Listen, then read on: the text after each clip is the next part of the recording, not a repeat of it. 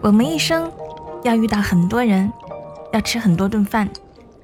我们会因为一道美食想起一个人，也会因为一个人想起爱的味道。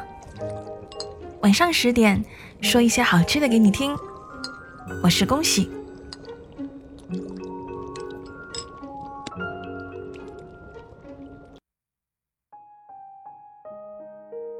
这两年，越来越喜欢夜晚下播之后的世界。工作群终于消停下来。要好的小伙伴们也都在互道晚安之后，暂时回到各自的小世界，把手机调成免打扰，灯光调到舒服的亮度。这个繁忙的城市，终于安静到可以听到自己的心跳。以前总觉得诗只存在远方，应该趁着好时光。看看最远的地方，和遥远的好友聊梦想，享受人海里的热情，才算青春年少。如今却觉得，能真正给人心安的，可能只是拥有一个仅属于自己的小空间。我喜欢在屋子里快活的走两圈。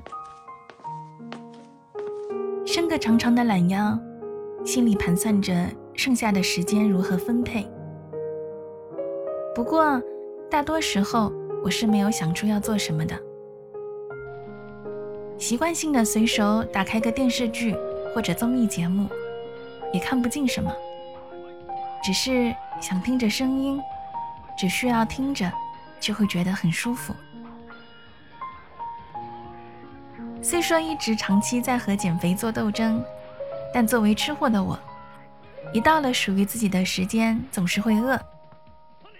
夜晚吃太多，总是会有罪恶感。于是，我退而求其次的会选择煮一些甜汤，取悦自己的味蕾。在广东，绿豆沙、红豆沙、番薯糖水等等以汁水为主的甜品，都称为甜汤。其实我也弄不清楚具体有多少种，不过在我的认知里，好吃的甜甜的糖水，在我看来都可以叫甜汤。读大学的时候，寝室里不许使用大功率，虽说这样，但几乎每个宿舍都会顶风作案的藏个小小的电煮锅。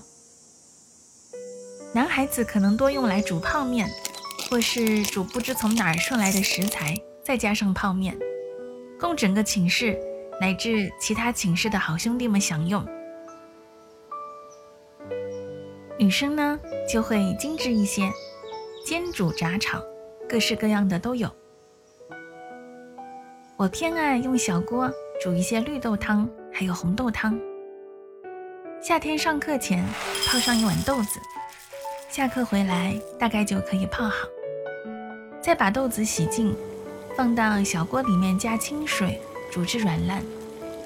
此时再加一些冰糖，等冰糖化开，一碗简单的豆汤就煮好了。我习惯煮好，盖上沙盖，就放在窗口，任着晚风吹。第二天吃，冰冰凉凉的，解暑又开胃。后来，同班的小伙伴们都学着煮豆汤喝。几乎每个寝室到了下课，陆陆续续的飘出豆子的清甜气味。穿着单薄的姑娘手上都捧着一碗或带绿或铁红的甜汤，站在走廊里说话嬉笑，似乎夏天并没有那么炎热了。再后来，不知是哪个寝室用的功率太大，导致整层楼都跳闸断电。宿管阿姨气势汹汹地冲上楼查电器，寝室里叮咣地藏锅碗瓢盆和吹风机，却也没有逃得出阿姨的火眼金睛。过了好一阵，都没有豆香飘出来了。如今我不必再刻意注意电器的功率，也不用担心宿管阿姨会突然到访，却偶尔会想起那个充满豆香的夏天，想起那些花朵一般的面孔。除了甜豆汤，我也会煮其他的简单的甜汤。最近偏爱银耳，因为煮出来一碗晶莹剔透，看着就觉得很清爽。我习惯在开播前泡一些银耳，下播之后银耳也长大了，再把银耳洗净，手撕成小块儿，和红枣也可以加一些梨块儿，一同放进小锅里。小火炖着。这段时间，我会躺在沙发上看电台的评论，或是找一些好听的歌，抱着吉他学着唱一会儿。再或者做一些别的什么事情，听着咕嘟咕嘟的声音，心里既满足又惬意。这段时间可以什么都不用想，只需要做自己。学会爱自己，才是终身浪漫的开始。夜晚避开一切身外的繁杂，才能更接近自己的灵魂。一般想做的事情做完了，银耳也煮得差不多了。同样加一些冰糖，待到煮化后，撒上一些养生的枸杞焖一会儿。轻轻的甜，软软的银耳，润润的汤。吃完这碗甜汤，我也就不再惧怕黑夜的漫长。应该会有很多人和我一样，喜欢舒服的独处，喜欢下班放学后彻底属于自己的时间。似乎那段时光可以令真正的自己活过来。成年人的时间有些残酷，就算超级难过，想要发泄。也需要看时间和场合。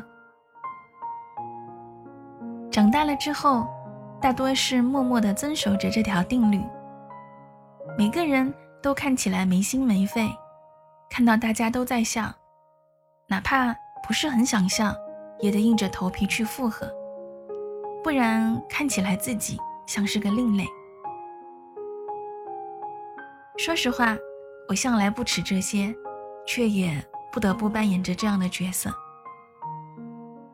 幸而我有这样和意心安的小小空间，有这样清甜的汤，还有柔软又坚定的灵魂以及窗外如水温柔的夜色。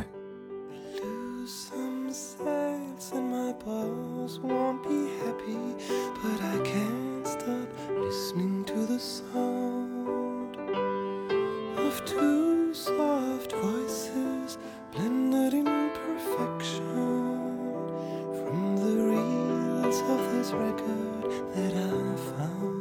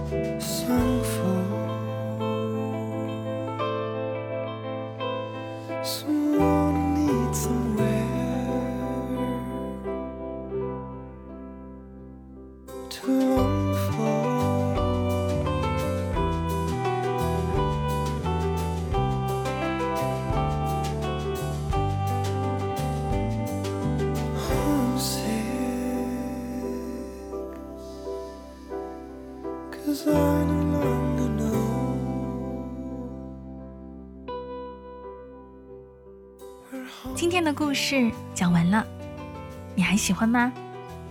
别忘了可以订阅并且五星好评啊！对了，每天晚上二十一点三十分，我都会在喜马拉雅音频直播。点击节目上方头像“陆苑杨恭喜”，关注我就可以找到我了。我在直播间等你一起来分享人间美味。